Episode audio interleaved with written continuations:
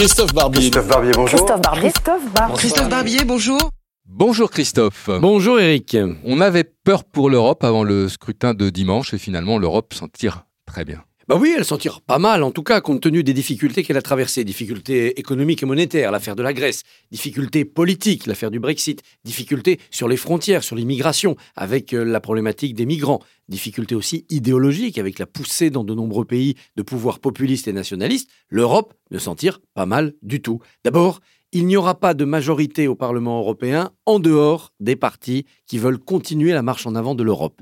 Le scrutin oblige à s'entendre les Verts, les libéraux, la droite et la gauche. Tous ceux qui sont pour continuer l'Europe des fondateurs, en essayant si possible quand même de l'améliorer. Ceux qui veulent le retour en arrière, ceux qui veulent l'Europe des nations, la fin de la construction collective d'une Europe commune, ben ceux-là, ils sont minoritaires. Ils sont minoritaires et éclatés, au moins entre quatre groupes. Ils ne sont pas d'accord entre eux, donc on ne voit pas comment ils pourraient présenter une alternative. Donc oui, l'Europe ne va pas si mal que ça. Plus exactement, la plupart des peuples, et notamment le peuple français, ont envoyé un message clair. On a compris que notre avenir ne pouvait pas être hors de l'Europe, qu'il ne pouvait pas être contre l'Europe. Ça ne veut pas dire qu'on est content, il y a beaucoup de choses qui vont pas bien, mais c'est aux partis qui croient en l'Europe de faire que ça aille mieux. En France, certes le Rassemblement national qui est pour l'Europe des nations est arrivé premier, mais derrière, à même pas un point, vous avez Macron, l'oiseau, c'est-à-dire les plus europhiles de la classe politique française. Rappelons qu'à la présidentielle, sur 11 candidats, il y avait un seul vrai partisan de l'Europe, c'était Macron, Fillon, Hamon, c'était des candidats venus du souverainisme,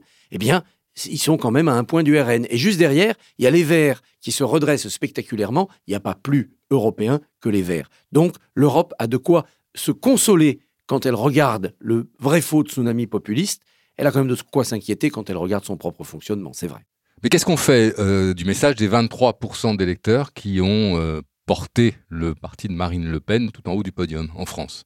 Et puis ceux qui en Italie avec Salvini, en Hongrie avec Orban lancent un message d'alerte. Eh ben il faut rapprocher l'Europe de ces citoyens-là. Il faut expliquer à ceux qui ont voté Rassemblement national, qu'ils soient gilets jaunes, qu'ils soient agriculteurs en difficulté, artisans en difficulté, que désormais l'Europe va les prendre en compte. Et donc il faut continuer à défaire ce que l'Europe a fait de mal. Je pense notamment à la directive travailleurs détachés, qui était une erreur. Il faut maintenant s'attacher à des politiques qui profitent au quotidien des citoyens. L'idée des Erasmus qui concerne aussi les lycéens, c'est une bonne idée. L'idée de mieux rapprocher l'Europe des petites entreprises qui ont besoin d'aide, sans passer par des alambics très compliqués. C'est une bonne idée. L'idée aussi de mettre l'Europe au service du climat avec une grande banque, c'est une des idées, elle vient d'En Marche, mais peut-être aussi avec d'autres initiatives. Merci Christophe.